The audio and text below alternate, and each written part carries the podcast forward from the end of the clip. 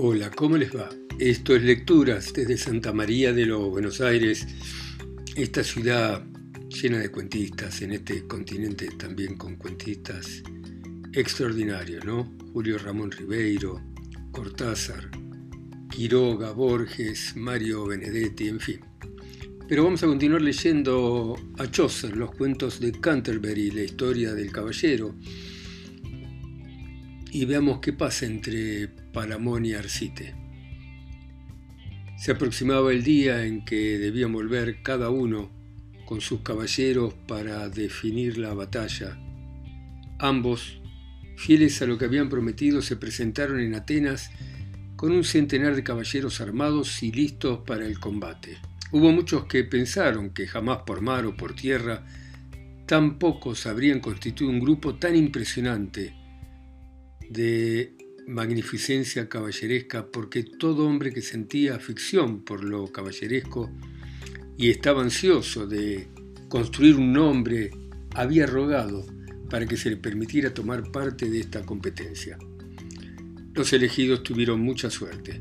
Si un torneo así se tuviese que celebrar mañana en Inglaterra o en Francia, se puede imaginar que todo caballero y todo enamorado capaz de ello estaría allí para llevar adelante una batalla por una dama. Y les puedo asegurar que sería un espectáculo digno de contemplación. Y esto es lo que ocurrió con muchos de los caballeros que acompañaban a Palamón. Los había cubiertos con cota de malla, corazas pectorales, guerreras y armaduras plateadas. Los había con escudos prusianos y protectores ligeros. Había los que tenían las piernas cuidadosamente cubiertas con metal y con un hacha de batalla o un martillo de acero, y todos iban armados de la mejor manera posible. Junto a Palamón y con una expresión poderosa, Bajo su negra barba cabalgaba el gran rey de Tracia, el propio Licurgo. Sus ojos destellaban como con una luz entre amarilla y roja debajo de su negro ceño. Miraba a su alrededor con el aire de un grifo con cabeza de águila. Tenía piernas enormes y brazos y hombros anchos, con músculos fuertes y poderosos, e iba subido a un imponente carro de guerra dorado tirado por bueyes blancos, en vez de una sobrecubierta llevaba una armadura de piel de oso, negra como el carbón por el tiempo, sus garras pintadas de oro. Licurgo llevaba el pelo largo, peinado hacia atrás, tan negro que haría palidecer a una pluma de cuervo, y llevaba una pesada corona de oro, gruesa como su brazo, con deslumbrantes joyas, rubíes y diamantes. Más de treinta mastines blancos seguían el carro de caza y cada uno de ellos era grande como un buey y estaban entrenados para cazar leones y venados. El séquito constaba de un centenar de nobles, bien armados y de fuerte corazón. Las leyendas dicen que Metro, el gran rey de la India, vino cabalgando con Arcite como el dios de la guerra sobre un caballo negro revestido de acero cubierto con oro primorosamente bordado. Usaba un sobretodo de seda de tartaria con perlas redondas y blancas. Su cabalgadura era de oro recién batido, de sus hombros caía un manto de rubíes que centellaban como brasas. Amarillos y relucientes como el sol, su pelo enrulado estaba peinado en forma de anillos. Con su nariz larga y sus ojos amarillos limón, labios carnosos, tez rubicunda y unas pocas pecas negras y rubias distribuidas por su cara, cuando lanzaba miradas a su entorno tenía el aspecto de un león, y no tenía más de 25 años. Su barba había crecido y le cubría casi por completo el rostro. Su voz tenía el timbre de un trombón. Sobre su cabeza llevaba una alegre guirnalda de laurel verde recién cortado. Traía un águila que había domesticado blanca como un lirio en el puño y también cabalgaban con él centenares de nobles a cara descubierta, armados y suntuosamente equipados. Reyes, condes, duques, se habían reunido por su propia voluntad formando este grupo para exaltar la caballería. Muchos leopardos y leones domesticados andaban alrededor del rey. De esta forma, todos juntos llegaron a la ciudad a eso de las nueve de la mañana del domingo y bajaron de sus cabalgaduras. Cuando el duque Teseo los escoltó hacia el interior de la ciudad y los alojó en ella, de acuerdo con el rango, se tomó tanto empeño en agasajarlos y festejarlos con honores que la gente todavía hoy comenta que nadie hubiera podido darles mejor hospitalidad. No puedo decir nada sobre los juglares, el banquete, los regalos, la decoración del palacio Teseo, el orden de precedencia en el estrado, cuál de las damas era la más hermosa o la que mejor bailaba, o cuál era la que sabía cantar mejor, o hablar de amor con más vehemencia. Los halcones descansaban arriba y los perros estaban acostados en el suelo. No voy a abundar en estos detalles, pero voy a decir lo esencial, que es lo mejor que podría ser, y llegamos entonces al meollo del asunto. Escúchenme. En el amanecer del día domingo, Palamón oyó cantar la Londra. Todavía faltaban un par de horas. Pero la Londra cantó y también cantó Palamón. Se levantó lleno de ánimo para efectuar un peregrinaje corto con el corazón devoto hacia la clemente y bendita Citerea, o sea Venus, la más venerada. En la hora en que se impuso, se dirigió andando lentamente al lugar donde se levantó el templo y con humildad se arrodilló y dijo esto. Hermosa entre las mozas, hija de Júpiter y novia de Vulcano, Venus que llevas la alegría a la montaña de Citerea, por el amor que tuviste por Adonia, ten piedad de mis amargas y ardientes lágrimas y lleva a tu corazón mi humilde rezo. Ay de mí, no tengo palabras para que te des una idea del infierno que me atormenta. No sé cómo explicar este sufrimiento. Estoy tan confundido que solo sé decir gracias, Venus, por atender mis plegarias y ver las heridas que siento. Considera que todo este pesar que llevo necesita que te apiades de él y que a partir de ahora, mientras esté en mi mano, voy a ser tu servidor y haré siempre guerra contra la castidad.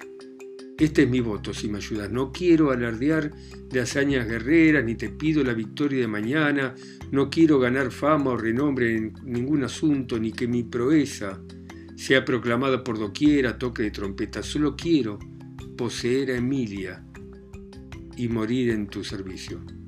¿De qué manera lo dejo en tus manos? Lo tenés que decidir vos, Venus. Tanto si venzo como si me vencen no significa nada para mí, si puedo abrazar a Emilia entre mis brazos. Y aunque Marte sea el dios de la guerra, tu poder en el cielo es tan absoluto que yo podría poseer a mi amor si así lo deseas. A partir de ahora te voy a venerar siempre en nuestra capilla. Voy a encender velas y voy a ofrecer sacrificios en los altares por donde quiera que vaya. Pero si esta no es tu voluntad, Venus, entonces rogaré para que mañana Arcite atraviese mi corazón con su espada. Si muero no me va a importar que Arcite la tome por esposa. Esta es mi oración, querida y bendita señora, concedeme mi amor. Una vez que Palamón terminó su plegaria, hizo humildemente el sacrificio con el ceremonial correspondiente, aunque no voy a describir su devoción. Pero al final, la estatua de Venus se movió e hizo una señal por la que él comprendió que su oración ese día había sido aceptada. Y aunque la señal sugería un retraso, entendió perfectamente que Venus le había otorgado lo que había pedido. Por eso volvió rápidamente a su casa con el corazón alegre. Dos horas después de que Palamón hubiera ido al templo de Venus, por fin salió el sol. Y con la salida del sol Emilia se levantó para ir al templo de Diana. Las doncellas que llevó consigo llevaban fuego preparado, incienso, vestimentas y todo lo necesario para un sacrificio, cuernos rebosantes de miel como era costumbre y todo lo demás. El incienso llenó el templo de cuyos muros colgaban tapices. Con el corazón apurado, Emilia lavó su cuerpo con agua del pozo y no me atrevo a describir detalladamente cómo efectuó los ritos, aunque pudiera resultar placentero escucharlo. Si se es hombre de buena voluntad, no va a resultar perjudicial. No obstante, es mejor dejarlo a la imaginación de cada uno. Su pelo largo, castaño, sedoso, estaba suelto y una corona de hojas de laurel verdes adornaba su cabeza. empezó por encender fuego sobre el altar y efectuó las ceremonias que uno puede leer en la Tevíada de Estatio y otros antiguos libros. Una vez encendido el fuego, imploró a Diana de esta forma: Casta diosa de los bosques verdes que contemplás, el cielo, la tierra y el mar, señora del reino tenebroso de Plutón en las profundidades del mar, diosa de vírgenes que durante años comprendiste mi corazón y sabés lo que desea, líbrame de tus enojos y del castigo que infligiste a Actión, diosa casta, conoces mi deseo de vivir virgen y de no ser nunca ni esposa ni amante. Como sabes, todavía pertenezco a tu cortejo, soy una virgen cazadora que antes que casarme y quedar encinta vagaría por los bosques. No deseo la compañía del hombre. Señora, socórreme, porque tenés el poder y el conocimiento de los tres aspectos de tu divinidad. En cuanto a Paramón, que siente esa atracción enorme por mí, y Arcite, que me ama con tanta desesperación, te pido este único favor. Haz que estén en paz y vuelvan a ser amigos, desvía sus corazones de mí, apaga o dirige su pasión ardiente y todo su deseo hacia otro lado, para que termine el incesante y doloroso tormento que ambos padecen. Pero si no me concedes este favor y uno de ellos ha de ser mi destino, que sea el que más me desea. Diosa de la pureza y de la castidad, contempla como lloro. Virgen guardiana de todos nosotros, Pone a salvo mi virginidad y que pueda vivir así a tu servicio. Mientras Emilia oraba, los fuegos ardían sobre el altar. Pero de pronto ocurrió un fenómeno curioso. Uno de los fuegos se apagó y se volvió a encender. Después se apagó el otro completamente e hizo un silbido, como silba el fuego de ramas mojadas cuando arden, y algo como gotas de sangre aparecieron en el extremo de la leña. Ante ese espectáculo Emilia se asustó y se puso a gritar, llegando casi al desmayo, no entendiendo lo que eso significaba, y temerosa empezó a llorar. En ese momento se le apareció Diana con el arco en la mano, con aspecto de cazadora, y le dijo, Hija, no llores, los dioses de las alturas han decidido y han decretado que te tenés que casar con uno de esos dos que están pasando tantas desgracias y sufriendo tanto por vos pero no te puedo decir por cuál de ellos. Adiós, no puedo estar acá más tiempo. Pero los fuegos que arden en mi altar te van a aclarar antes de que te vayas cuál va a ser tu destino. Después de hablar así, resonaron las flechas en el carcaj de la diosa, ella dio un salto hacia adelante y desapareció. Emilia, asombrada, dijo, ¿qué es todo esto? Me pongo bajo tu protección y hago caso de tu voluntad, Diana y se fue a su casa por el sendero más corto. A la hora siguiente, que pertenecía al dios Marte, Arcite a grandes pasos fue al templo del dios de la guerra para hacer un sacrificio con todos los ritos de su fe pagana. Devoto y suplicante, le oró a Marte de esta manera. Dios fuerte venerado en la fría región de Tracia, de donde sos señor, vos que en todos los reinos y en todos los países manejás las riendas del caballo de la guerra, y alternás a tu capricho las victorias y las derrotas, acepta este sacrificio humilde.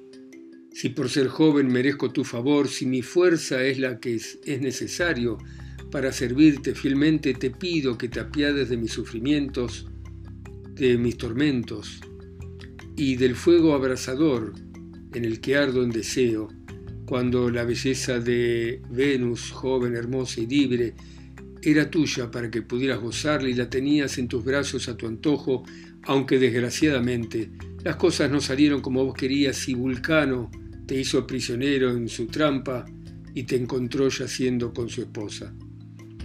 Por el dolor y la pasión que entonces padeciste, apiadate de mí. Como sabéis, soy joven, ignorante, y el más atormentado por el amor que existe en el planeta. No creo que haya ninguna otra criatura viva que sufra como sufro yo por el amor.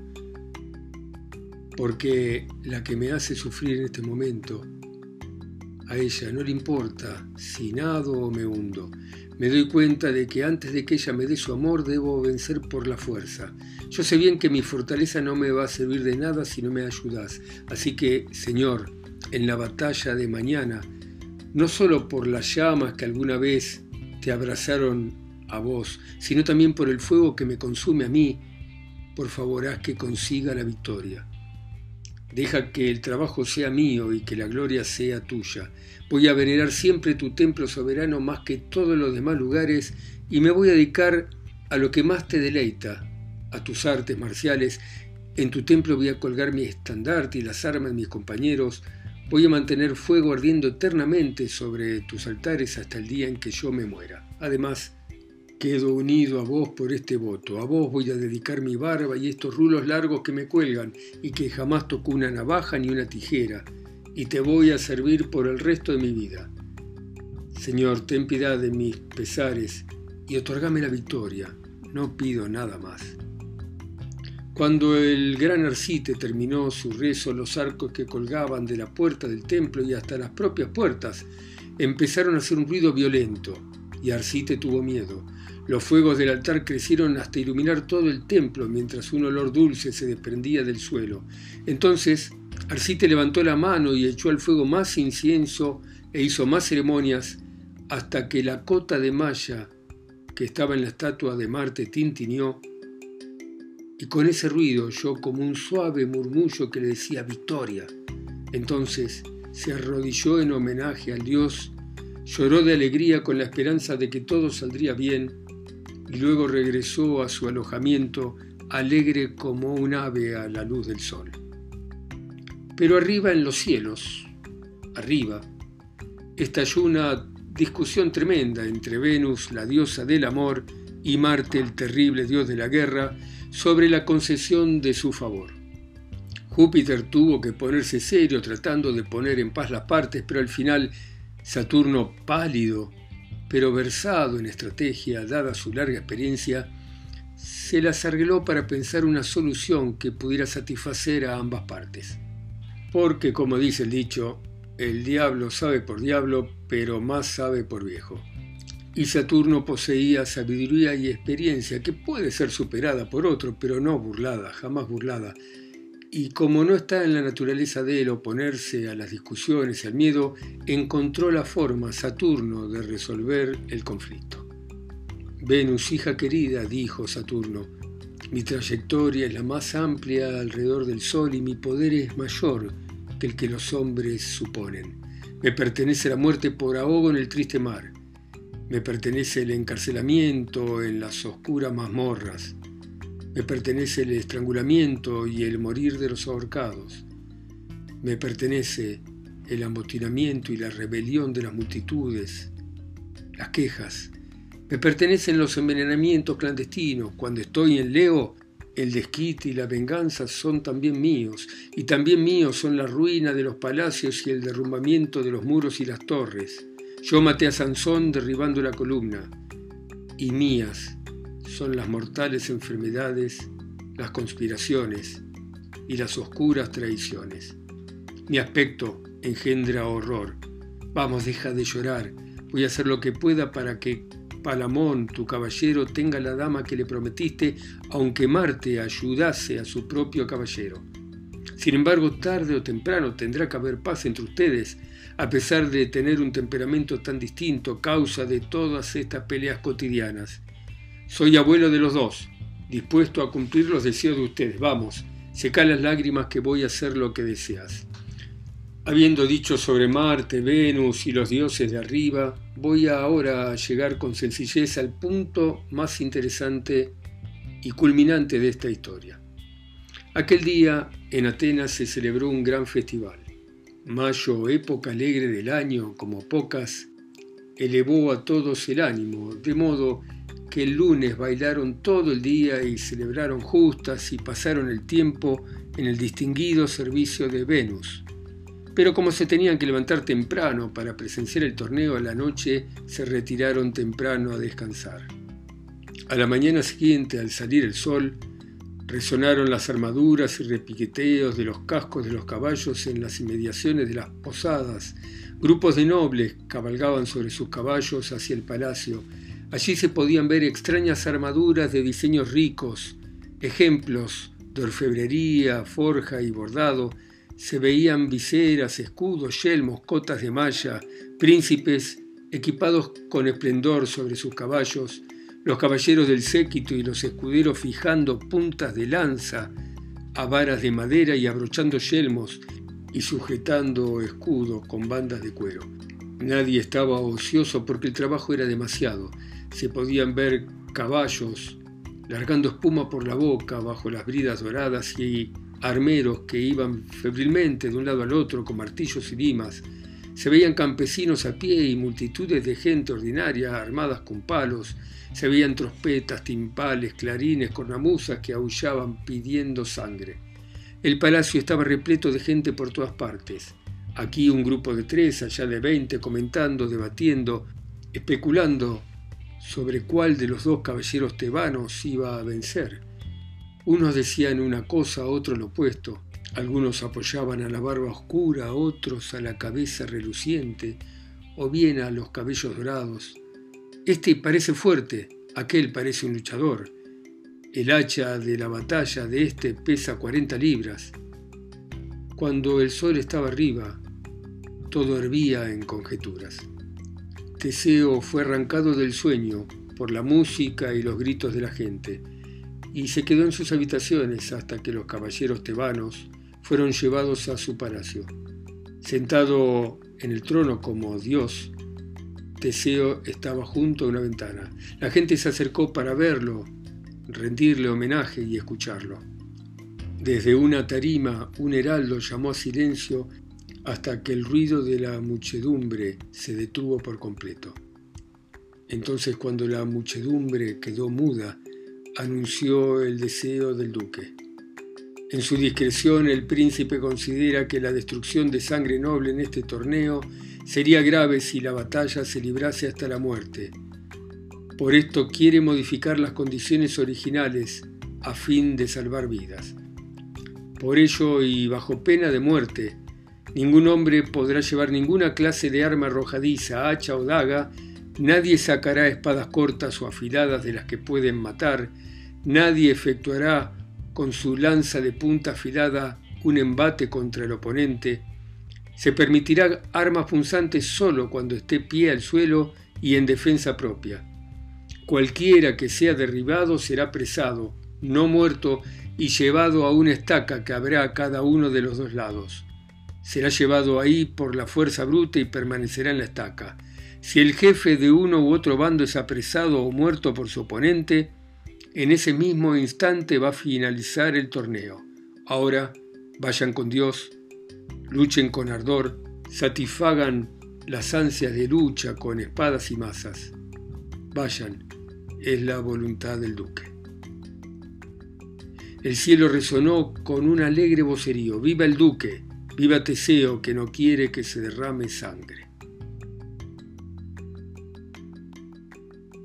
Bueno, muy bien. Dejamos por ahora acá el cuento del caballero y veremos mañana cómo sigue esta lucha de Palamón y Arcite por Emilia, por el amor. Gracias por escucharme ustedes en sus países, ciudades, continentes o islas. A mí que estoy acá solo y lejos. En Santa María de los Buenos Aires. Chao. Seguimos mañana.